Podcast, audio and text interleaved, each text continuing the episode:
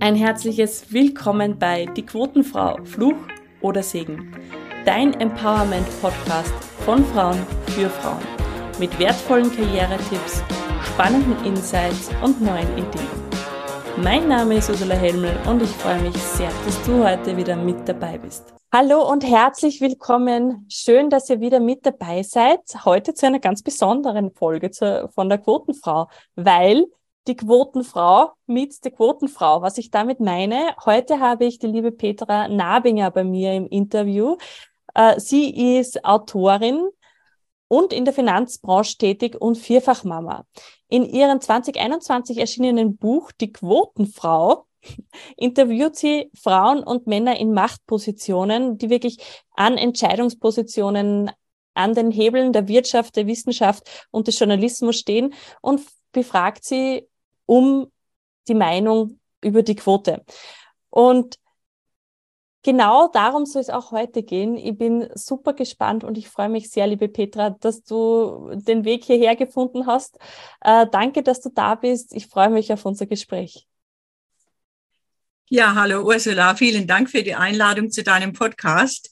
Ich freue mich auch genauso wie du, weil wir haben uns ja mit einer gemeinsamen Schnittmenge hier heute getroffen, nämlich mit der Quotenfrau. ja, genau. es ist schön, also dass ich dabei sein darf. Herzlichen Dank. Ich sage danke. Liebe Petra, ich möchte bei dir auch meine Einstiegsfrage stellen. Die Quote, braucht es das? Wenn ja, warum? Wenn nein, warum braucht sie sie nicht, glaubst du? Ja, die Frage ist ganz spannend. Ähm, die Frage ist auch altersabhängig. Ich bin jetzt ähm, 57 Jahre alt und ähm, muss sagen, ich habe schon ähm, durch meine berufliche Tätigkeit einiges erfahren, um zu dem Standpunkt zu kommen, dass es die Quote braucht. Also es ist ja so, dass Frauen in jungen Jahren denken, oh, ich möchte über die Leistung mich profilieren und nach oben kommen. Und dann im Laufe der Jahre ihrer Berufstätigkeit merken, ähm, ja doch, es funktioniert gar nicht so wie gedacht. Und dass sie, je älter sie werden, dann doch äh, zu der ähm, Einsicht gelangen, es ist eine Quote erforderlich die Quote ist zwar ein unbeliebtes Mittel, um der Chancengerechtigkeit näher zu kommen, aber ähm, sie wird dann doch von den jungen Frauen Zähneknirschen akzeptiert, damit sich etwas bewegt. Also der Soziologieprofessor Dr. Carsten Wippermann hat da vor äh, mehreren Jahren eine interessante Studie auch dazu erstellt und hat genau die jungen Frauen zu diesem Thema befragt und hat dann im Fazit ja geschrieben, in der Studie, dass die Frauen die Quote dann doch befürworten, weil sie selbst im Umfeld schon erfahren und gespürt haben, dass es ohne Quote trotz Leistung und trotz hoher Qualifikation nicht zielführend ist oder nicht, äh, dass es nicht reicht, äh, um, um in Managementpositionen zu gelangen. Darf ich jetzt gleich nachfragen? Du bist Buchautorin, du hast ja nicht nur die Quotenfrau geschrieben, du hast auch mehrere andere Bücher geschrieben. Wie kommt es dazu? Wie ist dein Werdegang? Was, was bewegt dich, dieses Thema auch nach außen zu tragen? Ja, es äh, beschäftigt mich so, schon sehr viele Jahre, die, das Thema. Ich habe in meiner, äh, also nach meiner Ausbildung habe ich ein berufsbegleitendes Studium angeschlossen und da war der Schwerpunkt Management und Personalwesen. Und in meiner Diplomarbeit habe ich auch dann mal geschaut, wie es in meinem Ausbildungsbetrieb da aussieht, äh, gerade auch im Hinblick auf die Gehaltsstruktur, was die Frauen da verdienen oder verdient haben und die Männer. Wobei ich sagen muss, in der Branche, in der ich tätig bin, äh, ist ein Frauenüberhang. Also wir haben 60 Prozent Frauen unter den Beschäftigten. Aber je höher man in die äh, Gehaltstabellen schaut, beziehungsweise wenn man sich die Führungspositionen dann anschaut und dann äh, musste man feststellen, damals wie auch heute noch, dass die, die gut bezahlten Positionen in Männerhand sind. Und da dachte ich mir, okay, das ist ja interessant. Ich habe das über viele Jahre beobachtet, habe auch selbst äh, meinen Weg dann weitergemacht. Ich hatte eine Familienphase. Für mich ist das Familienmanagement äh, eine super Gelegenheit, äh, Kernkompetenzen zu erwerben, die in Führung äh, ähm, benötigt werden. Und leider ist im beruflichen Kontext diese, sind diese Kompetenzen nach wie vor noch nicht anerkannt oder wertgeschätzt, was ich bedauere. Aber so langsam bewegt sich da auch was, denke ich. Genau, und dann habe ich äh, nach dem Familienmanagement, du hast ja gesagt, ich habe vier Kinder, die sind inzwischen Flüge geworden. Das erfüllt mich auch mit Stolz. Genau.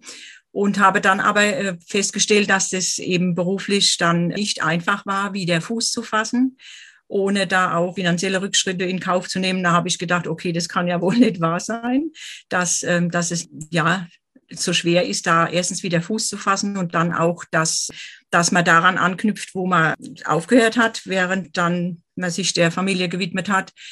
Genau. Und dann ja, habe ich das weiterhin beobachtet und habe mich dann dazu entschlossen, meiner Leidenschaft äh, als Autorin dann nachzugehen und habe 2013 mein erstes Buch noch damals unter Pseudonym veröffentlicht und inzwischen sind es sechs Bücher geworden und äh, ich bekomme da ein sehr schönes Feedback von den Leserinnen, also es sind meistens ja Leserinnen, aber auch von Männern, die mir tolles Feedback geben und die sagen, mach weiter so, das ist wichtig. Und auch dieser besagte Professor Dr. Carsten Wiebermann hat mich bestärkt, an dem Thema weiter dran zu bleiben und hier für Aufmerksamkeit zu sorgen und, und äh, da in die Öffentlichkeit zu gehen, weil da haben wir noch ein paar Baustellen, die abgearbeitet werden müssen. Genau. Wenn du jetzt sagst, also in der Quotenfrau hast du ja in deinem Buch, muss ich jetzt dazu sagen, weil mein, mein Podcast heißt ja auch gleich, spannenderweise, in deinem Buch hast du ja viele Expertinnen und Experten zusammengeführt. Was ist denn da der Tenor? Was sagen denn die zu dem Thema äh, Chancengleichheit und Gleichberechtigung? Ja, also ich habe da sehr viele ganz unterschiedliche Perspektiven reingebracht. Ich bin auch ganz stolz, dass in dem Buch zahlreiche Männer zu Wort kommen. Ich habe eine Männerquote von 35 Prozent in dem Buch, die Quotenfrau.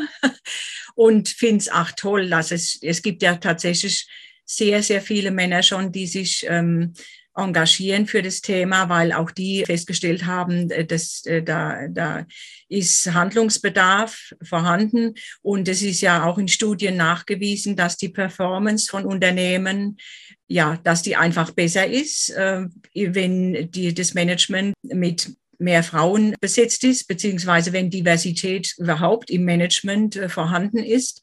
Das heißt, es ist ein, ein, Wirtschaftlichkeitsthema auch. dass die Aufsichtsräte, die müssten da ähm, eigentlich viel, viel mehr ein Auge drauf haben, dass diese, diese Management, äh, ja, Gremien entsprechend aufgestellt sind und nicht nur die, die Thomasse dort vertreten sind. Aber zurück zum Buch Die Quotenfrau. Ich habe ja aus drei Bereichen, ähm, habe ich ja die Interviews geführt. Menschen aus, aus der Politik und dem Journalismus und dann aus äh, Unternehmen, das sind Vorständinnen äh, und Vorstände oder Geschäftsführer aus Unternehmen mit, äh, die zu Wort kommen und dann auch aus dem Bereich der Wissenschaft. Ich habe auch eine Universitätsprofessorin, also die ist Präsidentin ihrer Universität, die ganz toll mir berichtet hat, was sie so selbst auch schon erlebt hat. Und was die alle natürlich vereint, ist äh, die Tatsache, dass Handlungsbedarf besteht. Das sagen alle.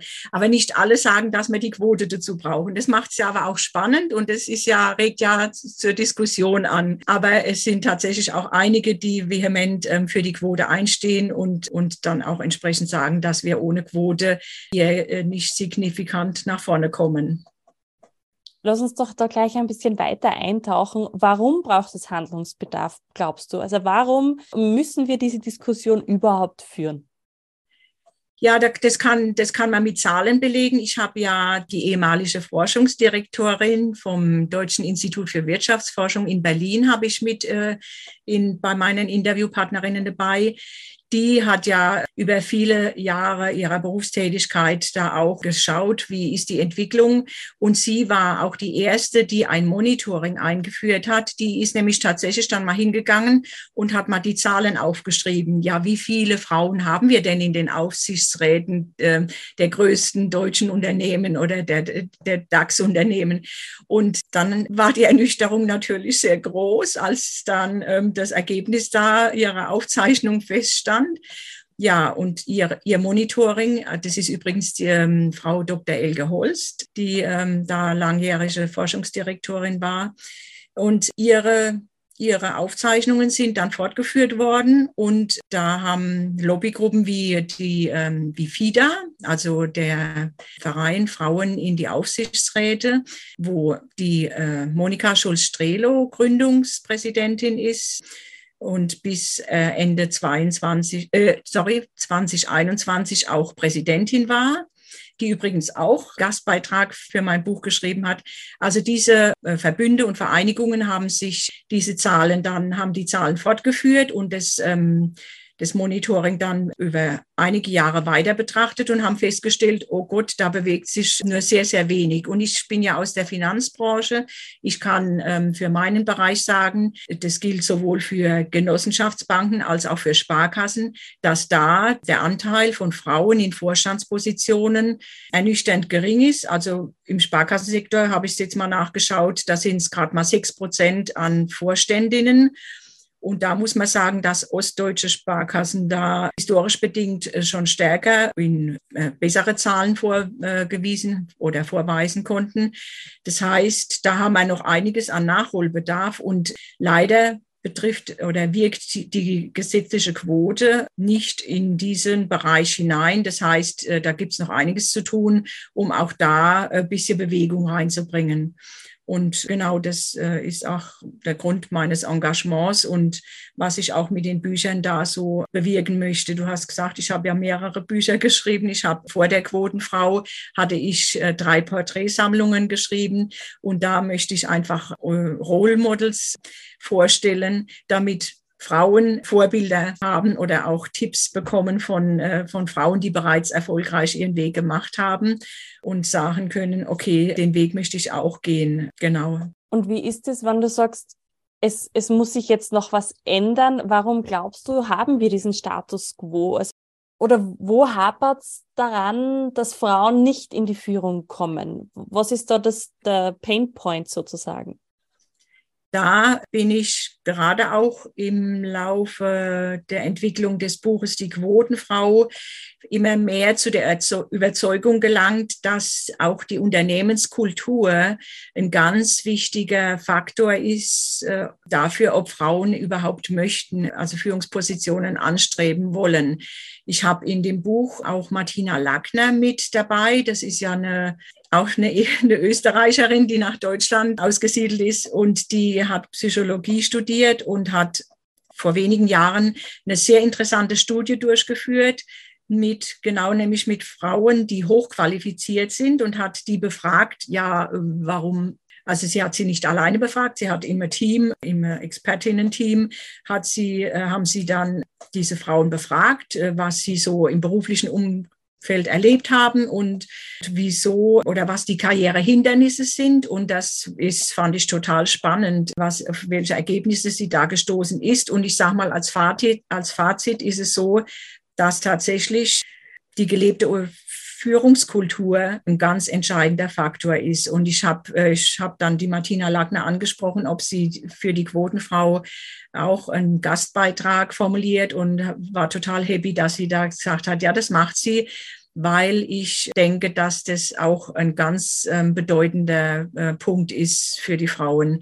Die haben feine Antennen und wenn die merken, oh, äh, da geht's patriarchalisch rau und einfach, dass die Männer da mit schweren Waffen kämpfen, also ja, und genau die Frauen, die, die sind ja empathischer unterwegs und die identifizieren sich da äh, sehr mehr übers Team. Und, und ich denke, dass äh, da auch die Voreingenommenheiten eine große Rolle spielen, was heißt, dass auch bei Frauen bei Beförderungen doch immer noch weniger herangezogen werden, weil man sagt, ach Gott, die, da könnten ja noch Kinder kommen und das ist in den Köpfen einfach so fest drin. Also man weiß zwar oder man, es wird ja auch oft gesagt, das darf nicht ein Kriterium sein, aber es ist doch ein unbewusstes Kriterium, da bin ich davon überzeugt. Und deshalb gibt es da noch viel zu tun. Und ich denke, dass ein, ein, Schlüsselfaktor ist, um hier in die Richtung Chancengleichheit oder Parität zu kommen, ist, der eigenen Unternehmenskultur zu arbeiten. Ja, denke ich schon. Wie ist es jetzt beruflich gesehen bei dir? Was hast du noch für Ziele? Wo möchtest du hin? Oder sagst du, du bist ja in der Finanzbranche tätig oder sagst du, du möchtest eigentlich deinen Fokus jetzt mehr auf ja, Öffentlichkeitsarbeit geben? Wo, wo zieht es dich denn noch hin? Ja, ich habe beruflich schon sehr viele verschiedene Bereiche begleitet, also total schön. Also ich kann auch Frauen zu ermutigen, immer mal wieder neue Sidesteps zu unternehmen, sich neuen Themen zu öffnen. Also ich habe total spannende Abteilungen und Tätigkeiten erlebt. Ich habe in der beruflichen Laufbahn Förderer erlebt, die mich äh, unterstützt haben. Da bin ich über mich hinausgewachsen, habe aber auch ähm, dadurch, dass ich natürlich schon mehrere oder zahlreiche Bereiche belegt habe, habe ich auch die andere Seite kennengelernt äh, von, von Vorgesetzten, die ja mich nicht so unterstützt haben. Und da habe ich dann eben auch die Konsequenz gezogen und habe gedacht, nee, da, da bleibe ich nicht. Das ist für mich kein Umfeld, wo ich mich entwickeln oder weiterentwickeln kann persönlich. Und dann die Reißleine gezogen und bin jetzt inzwischen auch wieder im, im tolle Team da angekommen. Also macht, macht Spaß. Also ich möchte die Frauen auch ermutigen, wenn sie feststellen sollten, dass es das Umfeld da, da doch nicht so das ist, wo man sagt, man, man kriegt Unterstützung, sollte man den Mut haben und sagen, okay, dann suche ich mir einen anderen, einen anderen Bereich. Es gibt äh, so viele verschiedene Facetten, auch in, in, in allen Branchen, denke ich. Da äh, sollte man den Mut haben, den Schritt aus der Komfortzone zu gehen und, und was Neues zu probieren. Das ist immer auch eine, eine Chance, sich weiterzuentwickeln. Und das ist für die eigene Persönlichkeitsentwicklung auf jeden Fall von Vorteil. Also beruflich, sage ich mal, habe ich jetzt so mal, wo, wo ich sage, okay, für mich kommt es nicht mehr in Frage, irgendwo managementmäßig da mich zu engagieren, dass ich da aufrücke. Ich konzentriere mich mehr auf die Öffentlichkeitsarbeit, so wie du das machst, äh, und, und sage, ich möchte Frauen ermutigen, äh, gerade auch junge Frauen ermutigen, den Weg zu gehen und auch ja zu akzeptieren, dass manche an, an manchen Stellen, dass es da nicht weitergeht, dass man dann einen Seitwärtsschritt macht und dann, äh, also die, die, das Thema Karriere ist ja ohnehin nicht dieser steile Weg von unten nach oben, sondern das bedeutet immer, dass, äh, dass man mal wieder Situationen erlebt, wo es, wo es nicht so gut funktioniert, wo man aber dann für sich sagt oder sagen sollte oder nicht an sich selbst zweifeln sollte, sondern sagen soll, okay, das, das funktioniert hier jetzt nicht, dann biege ich da mal ab auf die Seitenstraße und gehe da auf die Überholspur oder ja, es ist ähm, einfach, und das muss ich sagen, das habe ich auch in den Porträts, Drehsammlungen dann, habe ich, konnte ich das schön äh, mitverfolgen.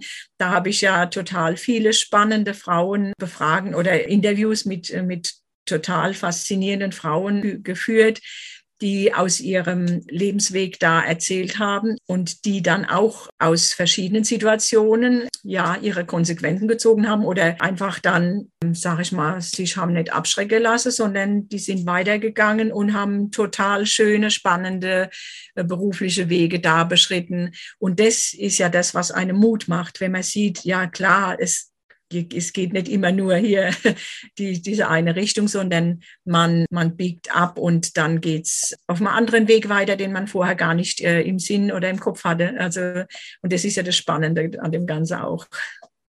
Jetzt hast du ja schon sehr viel auch mit tollen Persönlichkeiten, wie du gesagt hast, zu tun gehabt. Meine Frage ist, gab es eine Geschichte oder eine Frau oder einen Mann, die dich total inspiriert hat, wo du sagst, ja, das ist eine Motivation, das muss man wissen oder das ist etwas, was jedem von uns da draußen auch gut tut? Die Frauen, das ist ja so schön, ist überhaupt eine Bereicherung.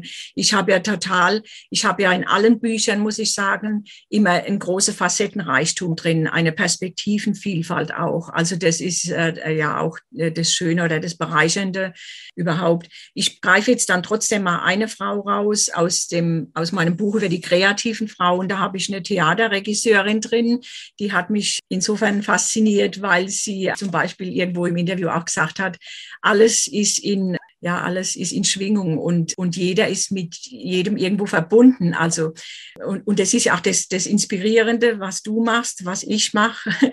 Wir können Impulse geben und das erlebe ich übrigens auch bei meinen virtuellen oder bei, mein, bei meinen Präsenzlesungen, dass man total viel in Bewegung auch äh, bringen kann bei seinen äh, Gästen, Zuhörerinnen und Zuhörern. Auf jeden Fall die Theaterregisseurin, die macht total spannende Projekte. Die hat eigentlich als auf der Bühne ihre berufliche Laufbahn begonnen als äh, Schauspielerin und hatte dann aber einen Bühnenunfall und nach diesem Bühnenunfall konnte sie ähm, ihre bisherige berufliche Tätigkeit nicht mehr ausführen mhm. und hat dann aber quasi die Seite gewechselt in die Regie. Also sie ist jetzt als Theaterregisseurin äh, tätig und ist da überaus erfolgreich tätig und macht auch total spannende Projekte. Also die hat schon Theaterstücke mit Personen mit Demenz aufgeführt. Also total interessante Projekte, ähm, wo ich sage, Mensch, das ist ja faszinierend. Oder mit Menschen mit Behinderung oder, oder mit Menschen, die ähm, gesundheitlich, sage ich mal, nicht auf, voll auf der Höhe sind. Mhm. Ähm, auf jeden Fall. Also mit Suchtkranken, genau, das äh, ist mir gerade nicht eingefallen. Und das ist das Spannende. Also sie hat quasi nach dem Unfall eine ganz interessante Karriere dann erlebt. Und das ist das, wo ich sagen will, manchmal sind irgendwelche Brüche oder irgendwelche Krisen im Nachhinein betrachtet dann ähm, ein Segen für, für, die, für die Person, dann, ähm, weil es ganz äh, spannend weitergeht und, und so, wie man es äh, dann im ersten Moment gar nicht erwartet hätte. Und das ist natürlich das Interessante auch, wenn man sich die, äh, die, die Biografien, diese Geschichten oder diese äh, Lebensentwürfe dieser äh, Frauen dann mal anschaut, dass man sich da nicht entmutigen lassen soll, wenn es mal schief läuft oder wenn es mal irgendwie kracht, sondern nee, aufstehen, weiterlaufen und lächeln. Was möchtest du, das von dir überbleibt? Was möchtest du am Ende deines Lebens bewirkt haben? Weil gerade das Thema, was auch du ja bespielst, ist ein sehr, ein sehr großes Thema, würde ich sagen. Ja, und wir sind beide am Weg, dass wir das versuchen zu ändern, dass man wirklich sagt, Frauen sind gleich repräsentiert, Frauen können auch wirklich in die Positionen mit gleicher Qualifikation kommen. Aber das sind ja alles sehr, sehr große Dinge. Was möchtest du, dass am Ende deiner Arbeit wirklich anders ist, als es jetzt ist? Ja, also ich freue mich, sage ich dir ganz ehrlich, wenn ich bei Lesungen in, in die Augen schauen kann der Zuhörerinnen und Zuhörer, wenn ich merke, oh Gott, die sind voll, voll beim Thema dabei.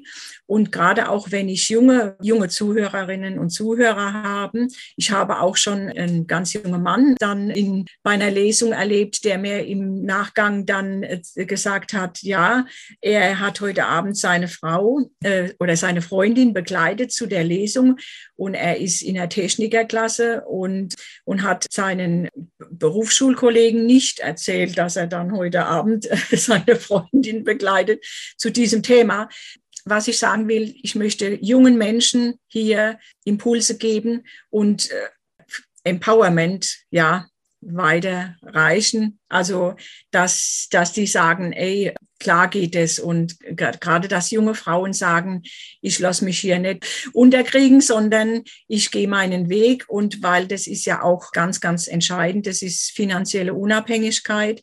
Es ist äh, es ist die Sache, dass man für sich selbst sorgen kann. Also ich habe ja oder wir haben vier Kinder und es sind drei Söhne und eine Tochter. Und die Tochter, die weiß schon ganz klar, dass, ähm, dass es wichtig ist, als junge Frau sich immer so aufzustellen, dass man finanziell auch für sich selbst aufkommen kann und dann auch im Alter später nicht irgendwie dann auf Unterstützung angewiesen ist oder man weiß ja nicht, wie es, äh, wie der Lebensentwurf dann da so weitergeht, dass man halt immer für sich selbst sorgen kann. Und, und ich freue mich äh, total, wenn ich insbesondere bei jungen Frauen da Impulse setzen kann. Ich habe schon virtuelle Lesungen durchgeführt, wo mir dann im Nachgang eine Teilnehmerin in meiner Altersklasse gesagt hat, oh, jetzt, äh, sie hätte gern zwei Bücher mit, mit mit Widmung. Und eines schenkt sie der eigenen Tochter, die jetzt gerade ein Medizinstudium beendet hat. Und das zweite Buch bekommt die Schwiegertochter, die auch im, in der beruflichen Anfangsjahre steht, um den beiden mal zu zeigen, hier, schaut mal, das sind so alles die Aspekte. Und da stehen wir im Moment äh, beim Thema Chancengerechtigkeit und äh, habt, habt Acht. und, und guckt, dass ihr euren Weg dann so geht, dass manche Fehler nicht passieren. Und ich habe auch schon ganz junge Frauen erlebt, die sofort gesagt haben, ja, die Quote braucht's. Ich habe das schon in junge Jahre auch gemerkt, dass tatsächlich äh, das nicht nur über die Leistung ähm, da funktioniert, Karriere zu machen. Ich habe vor kurzem einen Fernsehbeitrag gesehen, da wurde auch sehr viel über das Thema gesprochen und unter anderem wurde gefragt, äh, Expertin, ob sie denkt, dass wir einen Rückschritt machen, dass wir im Feminismus, aber auch in der Chancengleichheit, in der, äh, in der Gleichberechtigung von Mann und Frau einen Rückschritt machen. Diese Frage möchte ich gerne dir auch weitergeben. Hast du das Gefühl, dass wir uns wir Frauen uns zum Beispiel auch ein bisschen ausruhen auf dem, was wir bereits erreicht haben, beziehungsweise was die Frauen vor uns erreicht haben. Ja, also da muss ich leider, das muss ich leider bejahen. Tatsächlich hat mir auch eine junge Frau das auch mal bei einer Lesung so bestätigt. Sie hat nämlich gesagt, sie hat äh, sich mit vielen Mitabiturientinnen aus ihrem Jahrgang dann schon mal unterhalten und geschaut, was die denn so für Wege gehen und wie die beruflich dann da jetzt vorwärts gehen, genau. Und da hat sie mir bestätigt, dass doch einige Frauen wohl dabei waren, die gesagt haben, ach, ich suche mir einen Mann und gründe eine Familie. Und dann dachte man so, oh ja, also ich muss ja sagen, ich meine, ich habe ja selbst eine große Familie. Das ist ja schon außergewöhnlich. Äh, es ist also kein Standard, sondern es ist tatsächlich eine große Familie. Aber nichtsdestotrotz äh, ist es kein Grund, sich auszuruhen, sondern also zu sagen, was geht denn da beruflich? Und das habe ich auch gemacht. Und dann eben festgestellt, oh, in der Finanzbranche, da ist nach Luft nach oben. Und deshalb, es, die, die ganzen Frauen und Feministinnen vor uns, die haben so viel äh, Tolles bewirkt. Also, äh, und da dürfen wir uns nicht drauf ausruhen. Das ist ein Fehler. Wir müssen da weiter, weiter hartnäckig äh, dabei bleiben für für die Parität einzutreten, denn das halte ich für außerordentlich wichtig. Wir sind, wir sind die Hälfte der Gesellschaft. Und dann sollten wir auch schauen, dass wir uns die Hälfte der Entscheidungspositionen sichern. Und das ist, da können wir uns nicht ausruhen, da müssen wir schon aktiv werden und müssen das auch einfordern. Und das ist jetzt an die Adresse der Frauen gerichtet. Hey, also bitte vom bequemen Stuhl da mal hochgehen und gemeinsam dafür eintreten, dass wir dann auch Parität erreichen können und erreichen werden und hoffentlich nicht erst in 120 Jahren. Das wäre weiter, da wären wir weiterhin im Schneckentempo unterwegs. Ja. Und deshalb ist es für mich auch eine Herzensangelegenheit, bei dem Thema einfach für Aufmerksamkeit zu sorgen. Und es ist auch total schön, was dann auch an Rückmeldungen aus dem Publikum kommt, weil ich merke dann schon, Mensch, ja, ähm, ich treffe da den Zahn der Zeit und, und im Prinzip mit jeder Buchveröffentlichung hat, haben mir die, hat mir die Fangemeinde gespiegelt, ey, dranbleiben und schreib bitte das nächste Buch. ja, das ist natürlich eine tolle Motivation, aber wir dürfen uns tatsächlich da nicht drauf ausruhen, sondern müssen und dürfen auch keine Rückschritte hinnehmen, also die man leider hier und dort äh, beobachten kann, sondern müssen gemeinsam da für eintreten. Und das finde ich bei FIDA zum Beispiel total schön. Die sind ja politisch äh, gut, sehr gut vernetzt. Ich bin selbst auch FIDA-Mitglied. Und da kann man was bewegen. Die haben da mit äh, der Berliner Erklärung, haben die da das Führungspositionengesetz 1 und Führungspositionengesetz 2.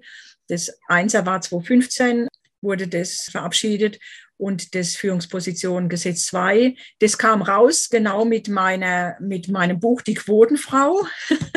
Das war auch so ein bisschen ähm, äh, da drauf abgezielt, muss ich ganz ehrlich sagen, weil das natürlich das Führungspositionengesetz 2 hat man auf den Weg gebracht politisch, weil man gesehen hat, dass es Einser noch nicht das bewirkt hat. Äh, also es reicht nicht in den Aufsichtsräten für Parität zu sorgen, weil die Aufsichtsräte die Hausaufgabe leider nicht so gemacht haben, wie man es gedacht hatte. Die, die sind ja für die Nachbesetzungen von Vorstandspositionen mitverantwortlich, aber es hat sich dann in den Vorständen da nicht, nicht so viel bewegt. Deshalb hat man dem Führungspositionengesetz 2, was dann im Sommer 2021 in Kraft getreten ist, hat man nochmal nachjustiert. Und, das, äh, und FIDA ist da ganz maßgeblich mit äh, dran beteiligt, dass da politisch und äh, gesetzgeberisch auch entsprechende Rahmenbedingungen geschafft werden, um, um der Parität dann näher zu kommen. Darf ich jetzt noch eine Frage stellen, die mir, die auf mich oft hereinprasselt, wenn ich so sage, was ich arbeite und was ich tue. Und gerade letztens wieder bei einem Event, beim Abendevent, wurde mir die Frage gestellt, weil ich bin ja sehr, sehr stark für das Gendern. Ich möchte gerade mit Sprache auch Bewusstsein schaffen. Du hast schon gesagt, wir sind 50 Prozent der Gesellschaft. Wir dürfen auch so gesehen werden.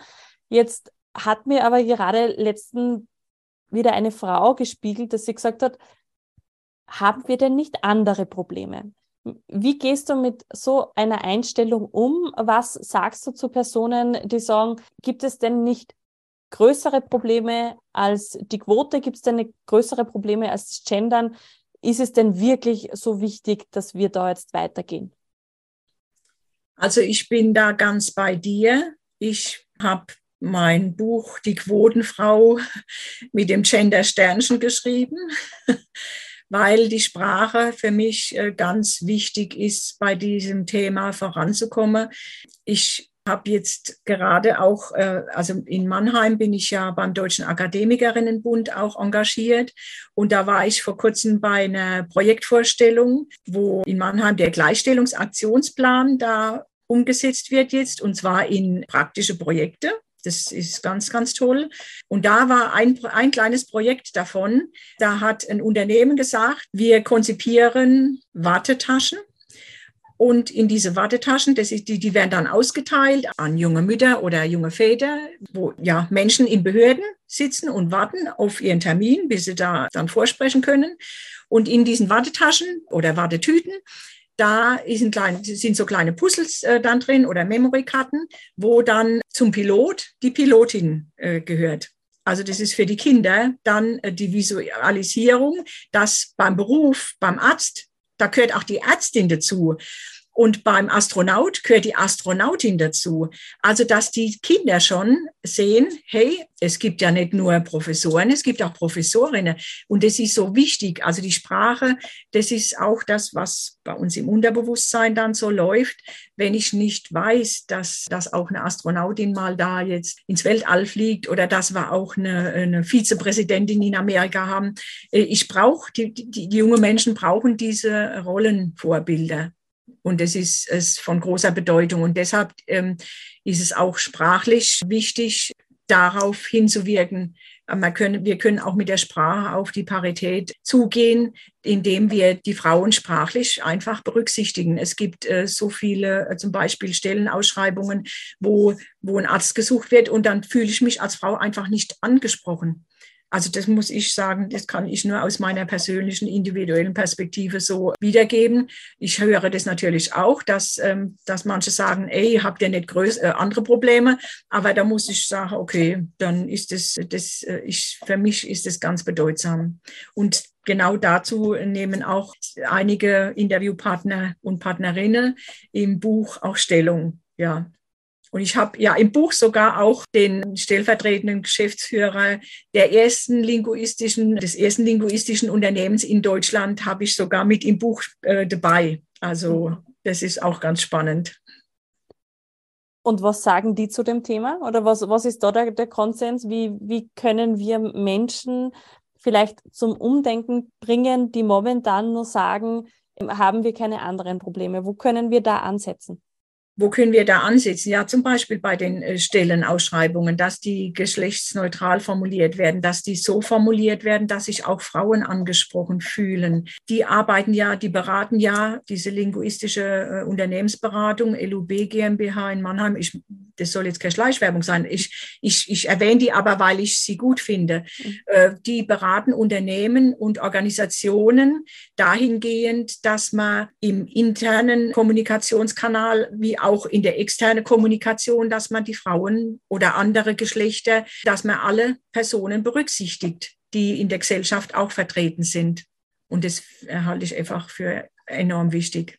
Was möchtest du deinen Kindern mitgeben? Was ist dir wichtig, dass deine Kinder am Weg haben? Also was ist ein Wert, wo du sagst, das wäre total schön, wenn meine Kinder das auch so leben könnten und würden?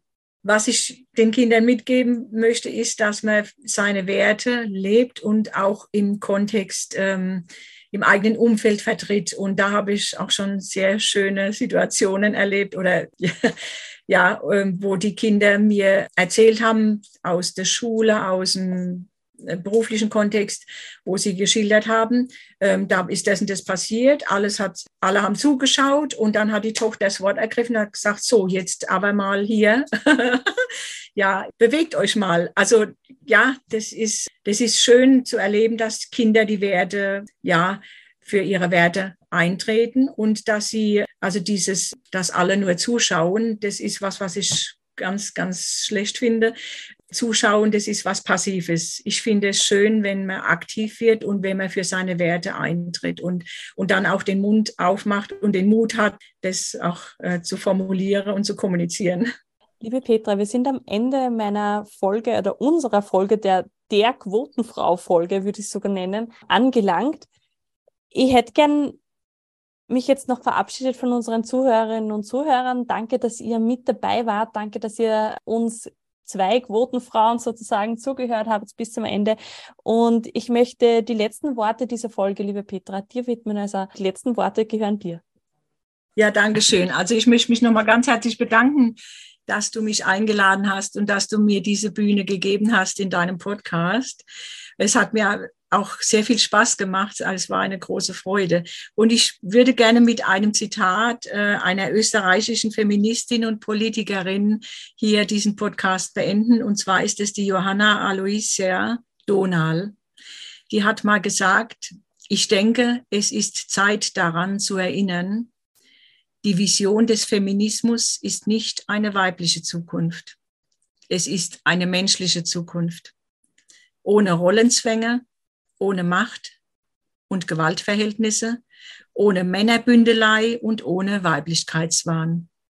Danke, dass du bis zum Schluss mit dabei warst. Falls dir die Folge gefallen hat, freue ich mich natürlich, wenn du sie weiterempfiehlst, wenn du sie teilst, wenn du sie bewertest. Und am meisten freue ich mich darauf, dich als Zuhörerin beim nächsten Mal wieder begrüßen zu dürfen.